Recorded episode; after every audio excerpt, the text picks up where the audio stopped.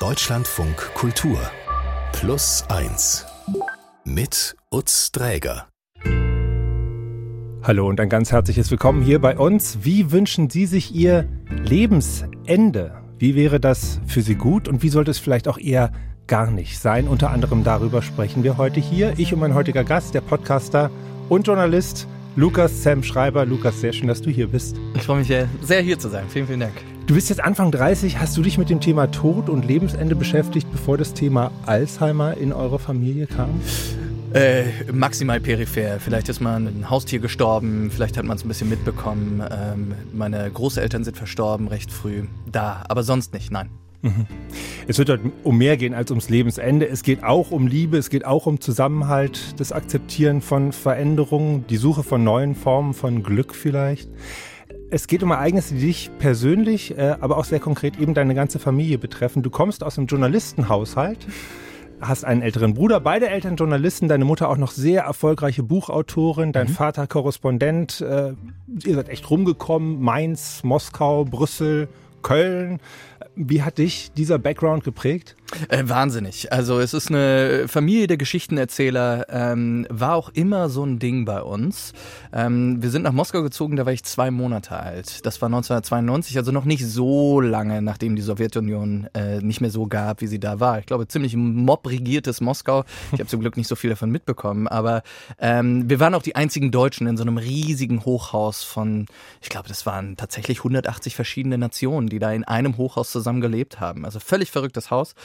Und äh, dadurch, dass wir die einzigen waren, die Deutsch sprachen, haben wir die ganze Zeit erzählt und viele, viele Geschichten erzählt. Und die, die größten Themen ähm, waren tatsächlich, entweder hat man über das Leben, über die Liebe gesprochen oder über sehr politische, sehr klare Themen. Und meine Mutter hat mich nach meiner Meinung gefragt. Da war ich vielleicht drei Jahre alt. Mhm, hat dich nach deiner Meinung gefragt. Ich wollte nämlich gerade fragen, deine Eltern scheinen beide sehr stark und erfolgreich gewesen zu sein. Von außen betrachtet jetzt mal in dem, was sie so gemacht haben. Das kann einen als Kind ja auch ganz schön fordern oder man kommt da so ein bisschen unter die Räder von so zwei so, so Typen. Ich hab's geliebt. Ich fand's wundervoll. Also beide meine Eltern eine ganz, ganz große Arbeitswut, wollten immer machen, wollten immer weitermachen, äh, wollten immer arbeiten, große Probleme lösen ähm, und in ihrem Ding. Mein Vater war auch in vielerlei Hinsicht Kriegsreporter, war in verschiedenen Krisengebieten unterwegs, war im Tschetschenienkrieg, im Kosovo-Krieg. Dann, als ich 16 war, ist er dann weiter nach Kenia gezogen und war da in Nairobi Korrespondent für ganz Ostafrika. Also einfach ein wilder Typ und meine Mutter genauso. Die wollten, die wollten arbeiten, die wollten machen und ich fand das toll.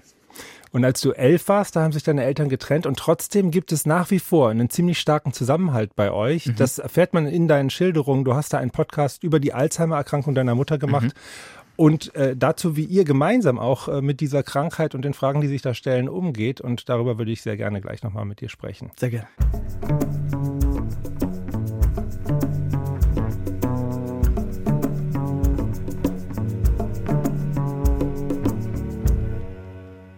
Zu Gast ist bei Plus Eins der Podcaster Lukas Sam Schreiber. Hi. Hi.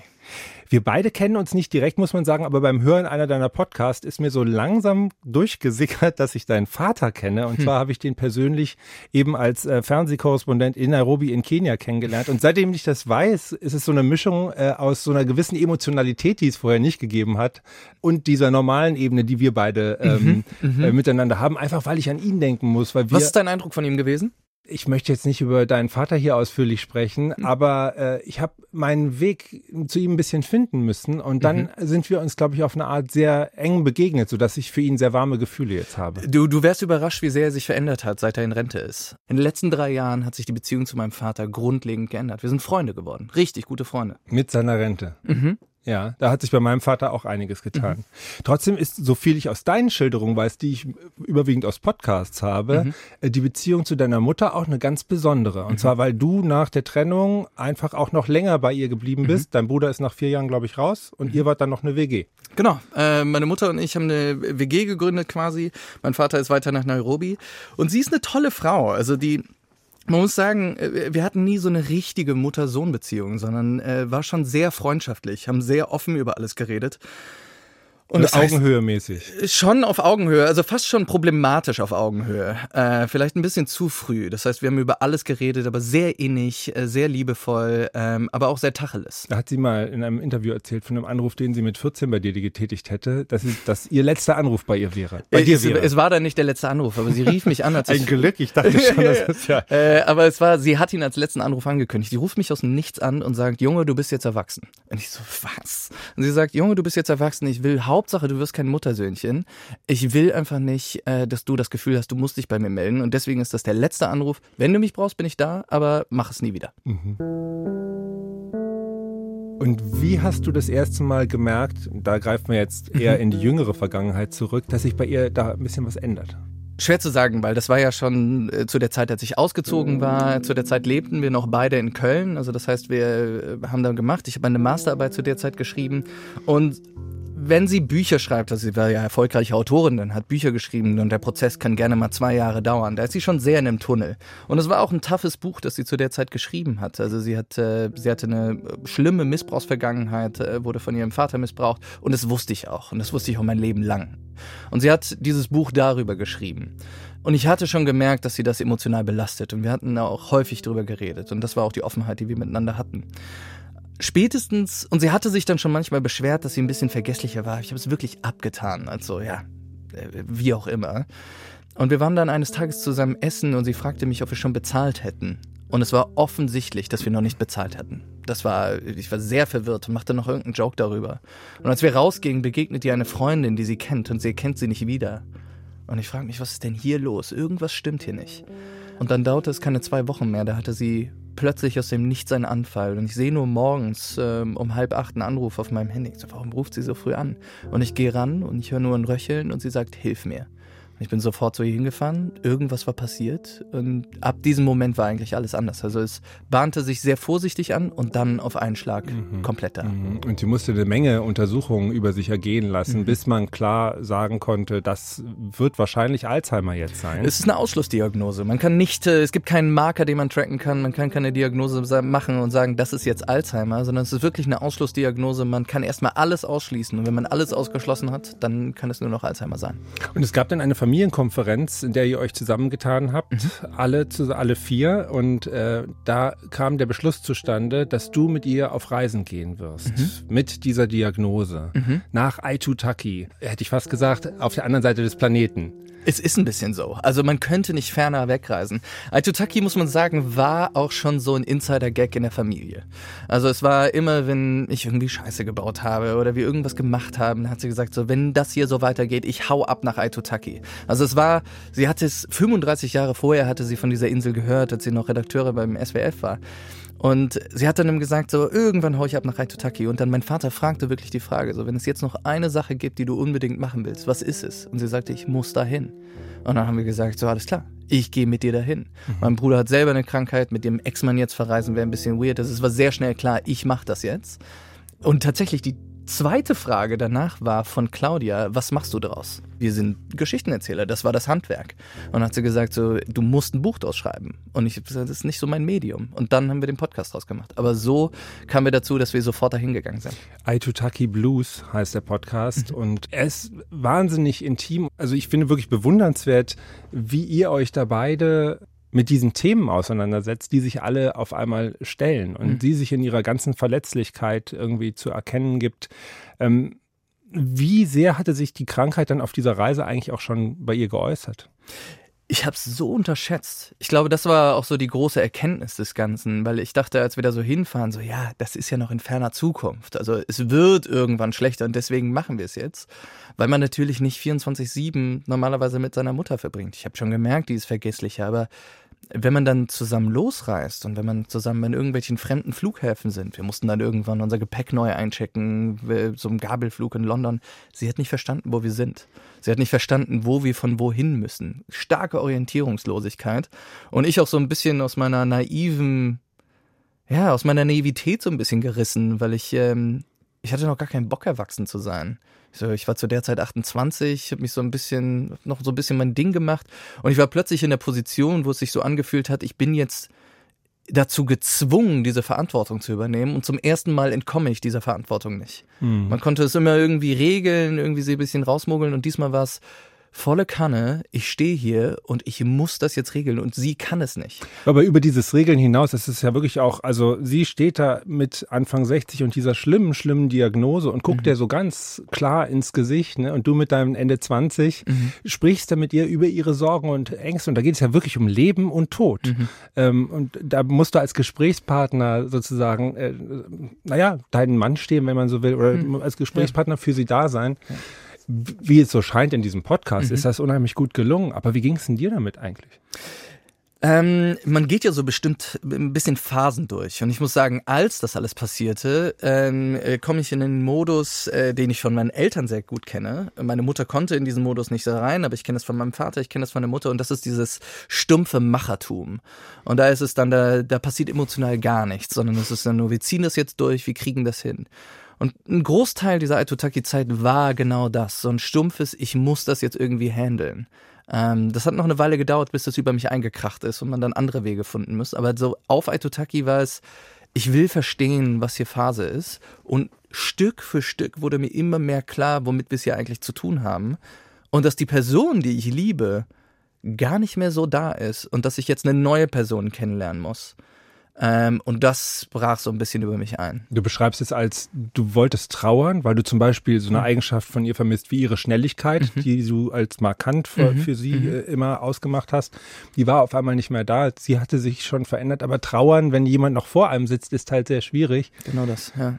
Und ich habe sie vermisst. Also ich habe sie auch wahnsinnig vermisst. Sie ist ja eine Person, mit der ich auch immer Feedback gesucht habe. Die hat mir sehr viel Rat gegeben. Hochintelligente Frau, muss man sagen. Sehr intellektuell. Viel intelligenter als äh, mein Vater, mein Bruder und ich. Also sie war die smarteste in der Familie. Sehr schnell, sehr fix, sehr witzig ähm, und auch sehr stark, also ähm, auf eine Art und Weise eine Löwenmutter, die hat wirklich alles durchgezogen. Wenn ich reisen gegangen bin, hat sie mir gedroht, so wenn du verloren gehst. Also sie hat wirklich gesagt, wenn du verloren gehst, ich kette mich nackt an den Bundestag. Und ich wusste, sie würde es machen. Ich wusste, sie würde es machen. Deswegen habe ich sehr auf mich aufgepasst. Das wollte ich nicht in ihren Nachrichten sehen. Sie ist, äh, sie ist eine taffe Frau und plötzlich schält der Alzheimer diese starke Hülle von ihr und sie fühlt sich so der Umwelt ausgesetzt und sie ist überall fragt sie so, ist das wirklich in Ordnung und geht das denn klar? Und ich denke, ich, ich kann dir diese Sicherheit nicht geben. Ich kann nicht nochmal sagen, es ist alles fein, aber man muss es nochmal sagen. Und man kann auch nicht sagen, aber ich hab's dir doch gesagt, weil sie kann sich nicht daran erinnern. Und diese ganzen Facetten, die diese Krankheit einem aufdrängt, das musste ich erst mal lernen. Das hat Jahre gedauert. Und in diesem Moment brach es auf einmal auf mich ein und ich war nicht vorbereitet.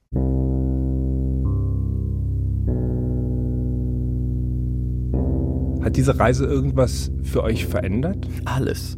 Ja, klar. Äh, ich war nie wieder der gleiche. Ähm, nie wieder der gleiche. Ich bin mit einer gewissen Hoffnungslosigkeit auch dahin gereist. Also es war dann schon so ein bisschen, ist natürlich auch eine schwierige Zeit, Ende 20. Man kommt gerade aus dem Studium raus und man weiß noch nicht so richtig, was man machen will.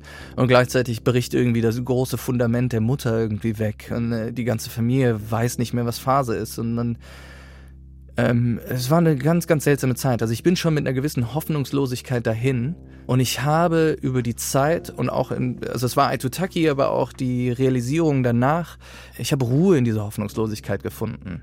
Ich habe gestellt, wenn es keine Hoffnung gibt, dann weiß ich zumindest, was passiert. Der Alzheimer gibt ein Versprechen. Du weißt, es wird immer schlimmer werden und es gibt keine Heilung. Und das ist ein klares Versprechen. Also man muss sich jetzt auf nichts irgendwie einstellen. Man muss nicht sagen, aber wenn jetzt vielleicht doch noch die neue Immuntherapie kommt, das gibt es hier nicht. Und in dieser Hoffnungslosigkeit, da, da, da, kann, ich, da kann ich Planungssicherheit mhm. finden. Mhm. Und dann ist es so, bereite dich darauf vor, dass alles furchtbar wird und finde Ruhe da drin. Das hat mir eine Resilienz aufgedrängt und auch wie ich mit meiner Mutter umgehen muss, dass sie mich jetzt braucht, wie die Rollen sich verändern, dass einem gewisse eine Erwachsensein aufgedrängt wird. Also es hat alles verändert, ja.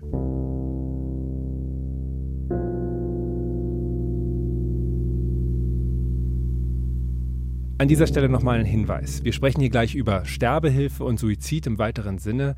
Wenn Sie oder Menschen, die Ihnen nahestehen, daran denken, sich das Leben zu nehmen, so gibt es kostenlose Hilfsangebote, die Sie anonym wahrnehmen können. Zum Beispiel die Telefonseelsorge unter 0800 111 0111.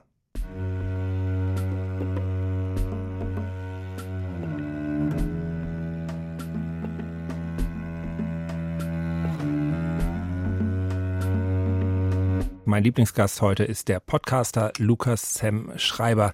Lukas, wir haben hier gerade schon über die Alzheimer-Erkrankung deiner Mutter gesprochen. Immer wieder bringt sie auch ganz klar zum Ausdruck, in dem, was man von ihr hört, in deinen Podcasts, mhm. wie enorm enttäuscht sie ist und wie sie einfach wahnsinnig erschüttert und frustriert ist, dass diese, wie sie sagt, Scheißkrankheit mhm. äh, sie so früh mit Anfang 60 getroffen hat. Ähm, es gibt eine Szene aus dem Podcast auf der Suche nach dem guten Tod, die auch klar macht, wie ihre persönliche Perspektive, wie sie die selber einfach ganz unmittelbar mhm. wahrnimmt. Mhm. Hier hört man euch beide auf dem Balkon in Köln, in ihrer Wohnung. Ich kann nichts mehr richtig denken, ja. Und wenn, dann habe ich irgendwas, das ich gerade vielleicht mal gedacht habe und das ist in Sekunden wieder weg. Es flutscht raus, ja. Ich wollte gerade noch was sagen und dann ist es wieder weg. Die ganze Zeit, ja. Und dann denke ich was und denke ich, ach, das ist schön. Es ist in Sekunden wieder weg. Wie Wasser. Das ist so irritierend, ja. Da ist es doch klar, dass man einfach irgendwann mal einen Strich macht und sagt, jetzt reicht's mir, ja. Und dann ist das Leben dann doch noch immer da. Dieses einen Strich machen, das erwägt sie immer wieder. Das kommt immer wieder auch, von Anfang an kommt das eigentlich ja. bei ihr als Thema vor. Vielleicht kannst du das nochmal übersetzen. Worum geht es ihr da eigentlich?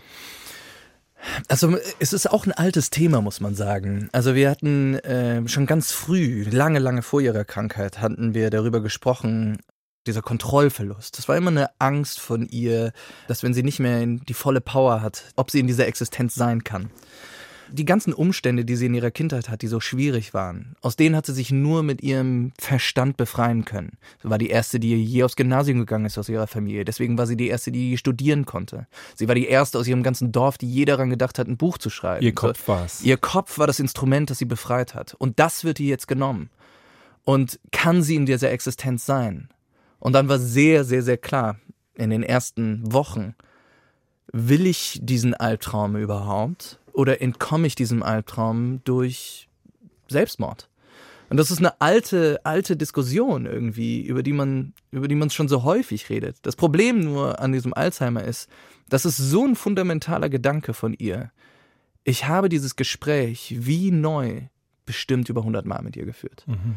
Es fing in ein Tutaki an, jedes Mal führen wir das gleiche Gespräch. Kann ich sterben? Wie kann ich sterben? Möchte ich sterben? Und kann ich selbst machen? Und sie bezieht sich, sie bezieht dich da auch sehr mit ein. Im Grunde genommen, wenn man diesen zweiten Podcast, den du gemacht hast, da mhm. sich äh, genauer anguckt, also geht es einfach genau darum, dass du im Prinzip die Optionen für sie checkst.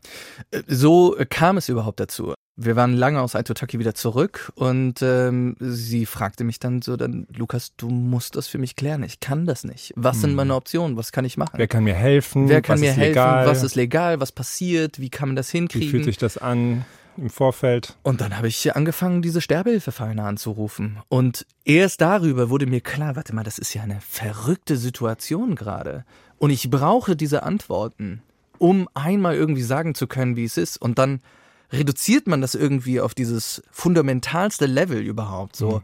wie können wir sterben? Und daraufhin leitet sich ja, warum, was macht es noch wert zu leben? Und das ist so die, eine riesige Frage. Und der wollte ich damit auf die Spur gehen. Na, hast du unterschiedliche Menschen getroffen mit sehr intensiven Begegnungen. Zum Beispiel mhm. diesen einen Mann, der an Pankreaskrebs äh, mhm. erkrankt ist, mhm. 54, und mit dem du eigentlich kurz vor seinem begleiteten Lebensende sprichst. Ja. Äh, das war fest ein total, weil das so eine elementare Situation ist. Und das, äh, aber du warst ja näher dran. Dieses Gespräch konkret, also es war ein Mann, Mitte 50, schwer krebskrank. Und da war klar, das kann man nicht mehr operieren. Das ist selbst, wenn man jetzt dick Chemo macht, der kriegt Monate. Und er wusste auch, so in der Chemo verliert er ein bisschen seinen Verstand. Der kriegt das dann nicht mehr so richtig hin. Er kann nicht mehr denken. Und das ist viel schlimmer für hat ihn. Er Schmerzen. Er hat Schmerzen. Er will einen Schlussstrich ziehen. Und er sagt, er macht das jetzt mit assistiertem Suizid. Und ich hatte seinen, den Palliativmediziner kennengelernt, der das mit ihm macht. Und hatte mit dem an dem Tag gesprochen. Und er sagte wirklich, Interessanterweise habe ich morgen einen assistierten Suizid und ich habe mit dieser Person schon gesprochen. Sie können mit ihm reden, allerdings müssen sie es jetzt machen, weil morgen ist er tot. Und erst so kurz davor hörte ich von diesem Gespräch. Ich so, alles klar. Und dann habe ich diese Person angerufen. Matthias, sehr, sehr, sehr, sehr netter Typ, äh, war sehr lieb zu mir und hat mir wirklich alles erzählt. Und ich habe jede Frage gestellt. Und in dem Gespräch habe ich noch sehr funktioniert. Wieder dieses Machertum, wo ich das so ein bisschen distanziert kann. Da habe ich noch sehr funktioniert. Aber ich erinnere mich an eine Situation, die ist nicht im Podcast drin, aber als ich mich verabschiedete, sagte ich bis bald. Hm. Und legte dann auf. Und als ich auflegte, war ich so, warte mal, ich habe gerade bis bald gesagt an einen Mann, der in zehn Stunden assistierten Suizid machen wird. Habe mich furchtbar geschämt deswegen. Und am nächsten Tag, als er starb, habe ich ihm eine Kerze angezündet und nur an ihn gedacht. Hm. Du sprichst noch ein anderes Pärchen, äh, ein Schweizer Pärchen, wo er eine sehr, sehr schlimme Diagnose auch hatte, mhm. viele, viele Operationen, im mhm. Grunde genommen schon seit Jahren tot gesagt war. Und die triffst du, und das ist eine sehr, äh, finde ich, fast witzig anrührende Begegnung, weil ihr irgendwie so einen witzigen Nachmittag miteinander habt mit super schweren Themen. Mhm. Aber die beiden haben lange weitergemacht gegen alle Prognosen und trotz Leid und Kontrollverlust und so weiter, einfach weil sie so getragen wurden von der Wärme, der gegenseitigen Wärme. Familie Ernst. Ich wollte unbedingt mit einer Schweizer Familie sprechen, weil da natürlich assistierter Suizid schon ein fester Bestandteil deren Lebens ist. Es kam für die nie in Frage. Aber der hatte fünf Jahre vorher wirklich eine, eine Prognose von zwei Monaten bekommen. Und die Familie nannte ihn liebevoll The Walking Dead. Die haben einfach, die haben mit ihm alles durchgezogen und die haben ihn ernst genommen. Also der hatte dann nach einer Gehirn-OP, war ja auch geistig eingeschränkt, konnte immer noch reden, aber er hatte auf jeden Fall ein Defizit. Und sie haben ihn ernst genommen. Und manchmal fällt das schwer gegenüber Menschen, die krank sind. Also ich habe manchmal Schwierigkeiten, meine Mutter zu 100 Prozent ernst zu nehmen, weil ich weiß, sie erinnert sich nicht daran, erzählt mir das jetzt nochmal. Und was diese Familie für mich so auf den Punkt brachte, so, du musst die Menschen ernst nehmen. Das sind Biografien, das sind echte Menschen, die das alles erlebt haben. Das kann mir auch passieren. Und da möchte ich auch ernst genommen werden. Und mit dem Witz und mit der Ernsthaftigkeit mhm. und mit der Liebe, die die das gemacht haben, das war so inspirierend für mich. Und dann eine Woche vor Release des Podcasts ist dieser Mann noch verstorben. Mhm. Und es hat mich so getroffen, weil ich irgendwie dachte, der hat das fünf Jahre durchgezogen, der hat alles überwunden. Warum sollte der es nicht weiter hinkriegen? Und dann kommt der Tod halt doch. Und mhm. ich, ich konnte es nicht fassen. Es gibt noch viele Schicksale, über die wir sprechen könnten, aber wichtig ist für mich zu erfahren, vielleicht auch, was konntest du deiner Mutter am Ende eigentlich mitbringen als Information? Vielleicht auch ein bisschen ernüchternd. Also es gibt keinen assistierten Suizid, ähm, zumindest nicht der geschäftsmäßige Suizid, der für sie wirklich in Frage kommt. Ähm, wenn, diese, wenn diese Sterbehilfevereine einen assistierten Suizid machen sollen, dann muss klar sein, dass diese Menschen urteilsfähig sind. Und bei einer Krankheit wie Alzheimer wird das sehr früh in Frage gestellt. Und eine andere Sache, die so ein bisschen in den Fokus ist, ist die Beständigkeit dieses Wunsches. Also wie lange, also über welchen Zeitraum hinweg möchte diese Person wirklich sterben. Und auch da bei Alzheimer, der Reset-Knopf, der wird schon recht regelmäßig gedrückt. Und mhm. es gibt immer noch Momente, auch bis spät in die Alzheimer-Krankheit hinein, wo Leute mit Alzheimer wohl immer noch irgendwie das Leben toll finden. Und eigentlich das Einzige, was man sagen kann, ist, eine richtig, richtig tolle Patientenverfügung mit allem drum und dran, dass jede lebensverlängernden Maßnahmen ausgeschlossen werden. Das haben wir ganz früh mit Claudia gemacht und das ist das Beste, was man machen kann. Aber diesen geschäftsmäßigen Suizid, der ist für sie nicht möglich. Mhm. Du sagst ernüchternd äh, im Ergebnis, einfach weil es das Spektrum an Möglichkeiten eingeschränkter ist an, genau, an ihrer das, Stelle, ne? weil sie jetzt ja. vielleicht viele Möglichkeiten sich gewünscht hätte. Andererseits in deiner Rolle als Botschaftsüberbringer also ich stelle ich mir ich, diese ganze Aufgabe auch schon sehr, sehr schwierig vor. Also ist das jetzt auch okay so für dich? Es ist völlig in Ordnung so. Also Claudia hätte sich den Quick Fix so ein bisschen gewünscht. Als Option. Als Option, dass sie hätte sagen können, ich möchte es heute und dann geht sie morgen dahin und dann hilft ihr ja. jemand und dann finito. Und diesen Quickfix gibt es nicht. Und das ist auch in, in Ordnung so. Das ist auch, ich verstehe den Gesetzgeber, verstehe ich sehr gut. Einfach um sich von diesem Leiden da auch zu erlösen, wäre ihr Zugang gewesen. Genau, sie hätte das, sie will den Albtraum ihrer Zukunft nicht erleben. Und es gab Phasen in meinem Umgehen damit, wo ich mir manchmal dachte, so, naja, wenn sie die ganze Zeit sterben will, vielleicht würde es auch die Probleme für alle anderen lösen. Und das waren große Abhandlung mit mir selbst. Erstens mir das einzugestehen, dass ich diese Gedanken habe, weil man schämt sich furchtbar dafür. Und dann, nachdem man diese Akzeptanz dieser Gedanken hatte, wieder einen Schritt zurückzugehen und sagen, das ist ihr Leben und ich will ein Teil davon sein und ich mache es so gut, wie ich kann. Ich habe mir dann früh vorgenommen, ich werde damit so gut umgehen, wie man nur damit umgeht. Denn da kommt wieder dieses Schreibermachertum da rein. Wir ziehen das jetzt durch, so hart wie es geht. Und deswegen, ich freue mich, dass meine Mutter am Leben ist. Ich hoffe, sie bleibt noch lange am Leben. Und was immer dann noch auf uns zukommt, man kriegt das Problem gelöst, wenn sie dann auf uns zukommen. Und kann sie sich auch freuen? Es gibt Tage, wo sie das kann, wo ich, ähm, ich bin mittlerweile, ich bin sehr gut darin geworden, perfekte Jokes für meine Mutter zu erzählen. Ja, das, das hast ein, du erzählt. Ihr lacht ist, auch unheimlich viel. Wir lachen wieder. sehr, sehr, sehr viel und das ist ein Vorteil an Alzheimer. Ich kann die gleichen Jokes erzählen. und ich weiß mittlerweile genau, welche Jokes zünden. Und das löst viele der Probleme.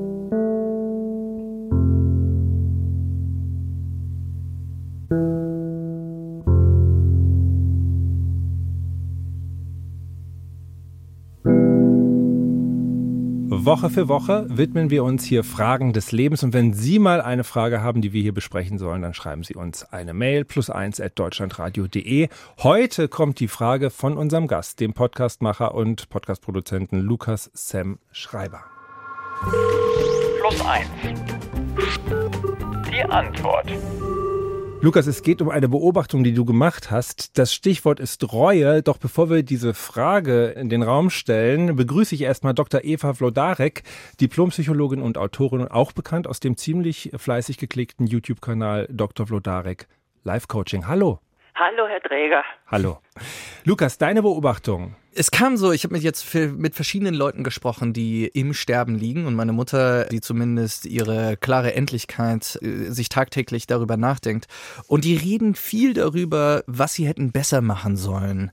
Ähm, die reden darüber, äh, ich hätte nicht so viel arbeiten sollen, ich hätte, ähm, meine Mutter sagt, äh, bestimmte Jobs, die sie weiter hätte machen sollen, Bücher, die sie nicht hätte schreiben, was sie hätte dann stattdessen machen sollen.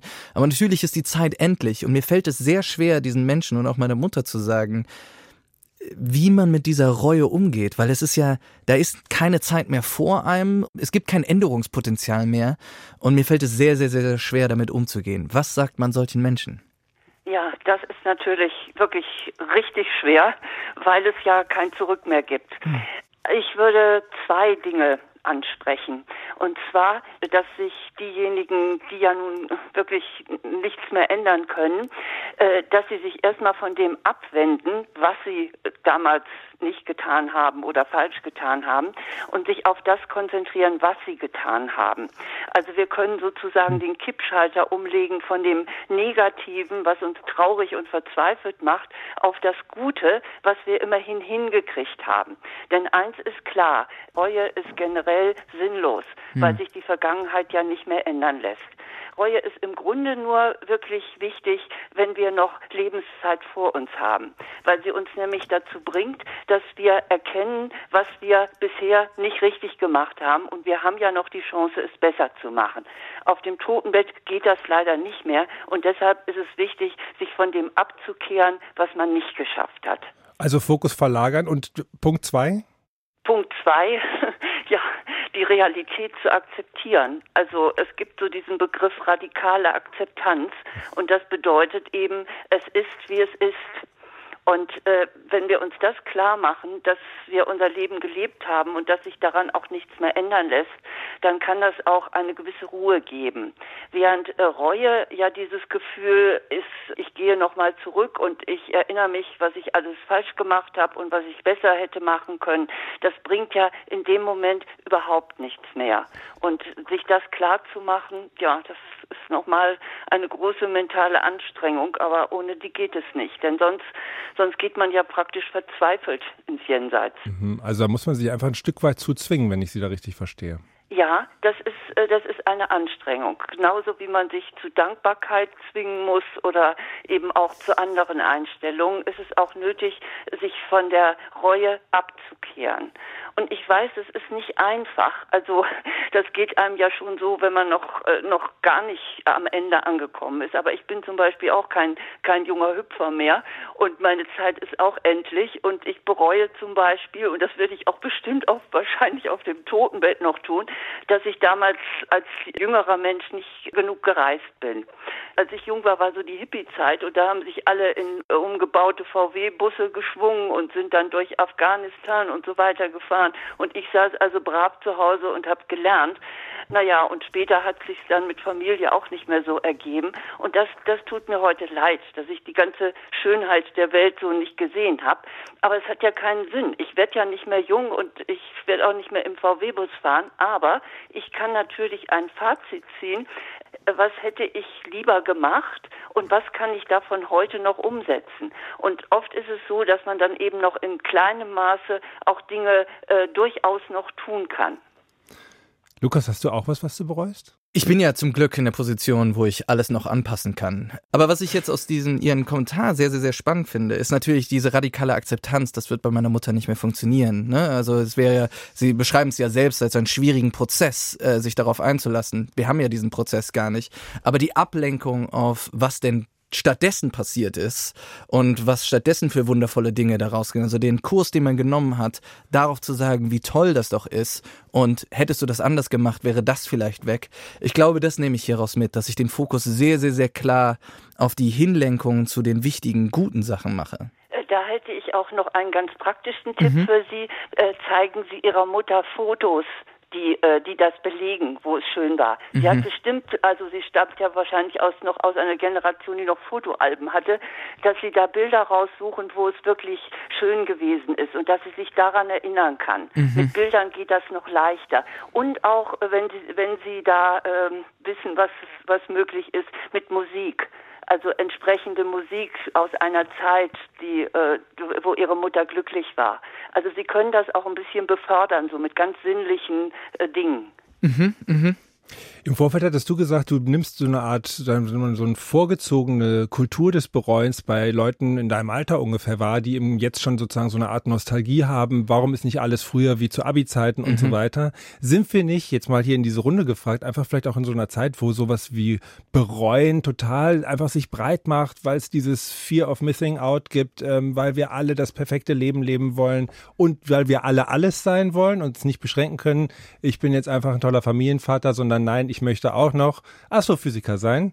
Ähm, also ist das nicht einfach ein bisschen Zeitgeist, der jetzt noch dazu spült? Äh, ganz sicher, aber ich habe das Gefühl, das war eigentlich vor Corona schon der Fall. Also FOMO gab es da ja schon und plötzlich haben Leute in einer wichtigen Zeit ihres Lebens, also gerade diese jüngeren Menschen, die sagen, eigentlich, wo sie so richtig auf die, also wo sie einfach richtig auf die Kacke hauen.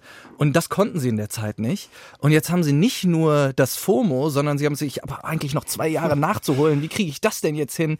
Und alle gucken so viel zurück. Ich kenne sehr viele ja, also unglückliche da, Menschen. Da schalte ich mich gerne mal psychologisch Bitte. ein, nämlich äh, Reue ist, äh, also Reue einfach so als äh, Motivationskick, was, was kann ich jetzt besser machen, finde ich wunderbar. Aber Reue sonst ist so überflüssig wie ein Kropf. Also wirklich, äh, Reue, Reue bringt überhaupt nichts, denn sie können keine Zeit, die vergangen ist, wieder zurückholen. Also wenn, dann geht es wirklich nur darum, äh, was kann ich jetzt besser machen. Und da ist natürlich gut, wenn man das dann nicht übertreibt und hektisch macht, so nach dem Motto, jetzt muss ich alles mal so ganz schnell zusammenpressen an Erfahrungen. Ähm, ich möchte auch gerne noch ergänzen, ich äh, nutze auch öfter so in meinen Büchern oder auch im, im YouTube-Videos äh, ähm, äh, diese Übung auf dem Totenbett die, das klingt jetzt makaber, aber dass man sich einfach wirklich mal gerade hinlegt, ne, so aufs Bett, die Augen schließt und denkt, jetzt ist die letzte Stunde gekommen und Ui. was möchte ich bis dahin noch erreicht mhm. haben? Mhm. Und zwar die wichtigen Sachen und nicht, ob ich noch in Berlin irgendwie in einen Club gegangen bin. Äh, definieren Sie wichtig, aber trotzdem. ja, die mir, die mir oder Ihnen ich würde auch gerne mal in den Club Dinge. Ich meine jetzt nicht den Kleinkram, den man, wo man sagt, also ja. das will ich, sondern es gibt ja die berühmte Bucketlist, ne? Mhm. Diese, diese Liste, was man noch erledigt haben will, bevor man den Löffel abgibt. Und also ich habe da zum Beispiel noch draufstehen, dass ich unbedingt die Tempel von Kyoto sehen will und so. Und dass man das doch irgendwie noch hinkriegt, das äh, finde ich, da fände ich dann natürlich gut. Also nicht nur die kleinen Dinge, sondern auch die bisschen größeren. Mhm. Nehme ich auf jeden Fall noch mit. Äh, es ist auch noch nicht zu spät für Ihre Bullifahrt. Naja, naja, no. inzwischen möchte man es etwas komfortabler. Verstehe, Aber verstehe. ich, ich werde meine Reise schon machen. Also ich, ich, will ja schließlich später mal nichts bereuen, wenn es soweit ist. Das versuchen wir doch. Wunderbar, dann bedanke ich mich hier äh, bei dieser Runde und ganz speziell auch nochmal bei der Psychologin Dr. Eva Vlodarek. Ende August hier übrigens selbst in der Sendung zu Gast gewesen und immer wieder auch als Expertin bei uns. Dafür vielen Dank. Alles Gerne. Gute. Dankeschön. Tschüss. Tschüss.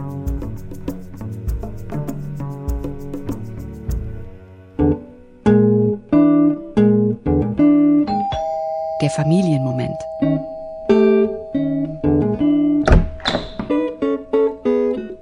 Ich erzähle von einem Ort, der heißt Quern, im nördlichen Schleswig-Holstein in der Region Angeln. Vor 20 Jahren, als meine Eltern in Rente gingen, ähm, haben sie nochmal den Entschluss gefasst, auf dieses alte Familiengrundstück zurückzuziehen und haben sich dann ein neues Haus gebaut auf diesem Grundstück mit einem Turm, vielen Bäumen und einem See. Meine Eltern freuen sich, wenn Besuch kommt. Sie sind sehr gastfreundlich. Das macht aber auch dieser Ort möglich, dass genug Platz da ist, dass viele Leute einfach ihre Interessen ausleben können. Sportgruppen trafen sich dort, dann haben sich da viele Musiker getroffen, um zusammen Platten aufzunehmen. Eine Literaturgruppe traf sich da, um Texte zu schreiben. Bei vielen Sachen war ich mit dabei. Einige Sachen sind auch von meiner Schwester initiiert, da war ich mal nicht dabei. Aber für mich gipfelte alles, wofür Quern steht, in dem Moment, als ich meine Frau dort geheiratet habe.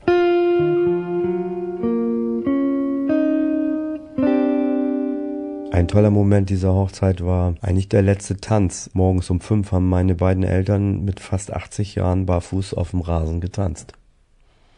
Mit uns. Ich habe mich für meine Eltern einfach gefreut, dass sie das erleben durften. Und man muss sagen, das Fest ging von Donnerstagabend bis Sonntagabend.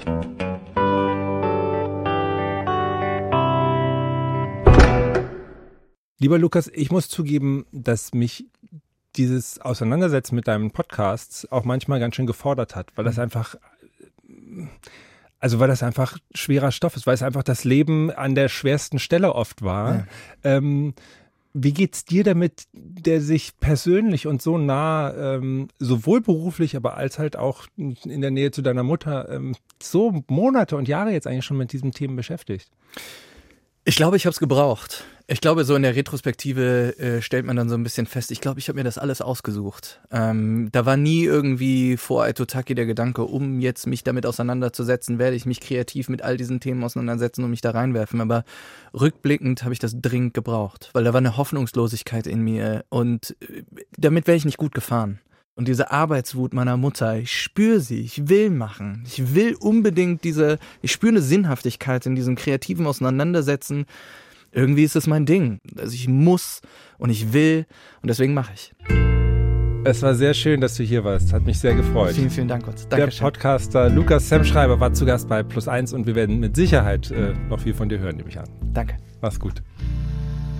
In unserem Geschichten-Podcast der Woche geht es ums Windelwechseln, es geht ums Breikochen und um Schlafmangel. Sie wissen schon, es geht um den ganz normalen Alltagswahnsinn von Familien mit Babys oder Kleinkindern. Und ganz im Speziellen geht es um die Familie von Alex, Marina und Kathleen. Diese gehen und einfach schaukeln und summen und singen und, und bla bla bla bla bla machen Also das sich, sich, zum Hampelmann, Ding, ne? sich zum Hampelmann machen, um das Kind irgendwie zu beruhigen oder so, das war für ihn eine Hürde, glaube ich, eine innere Schwelle, die er da gehen musste. Und was ich auch erhofft hatte, eigentlich war, dadurch, dass man ja eigentlich keine Liebesbeziehung hat, ne, dass man dadurch auch weniger Konflikte vielleicht hat.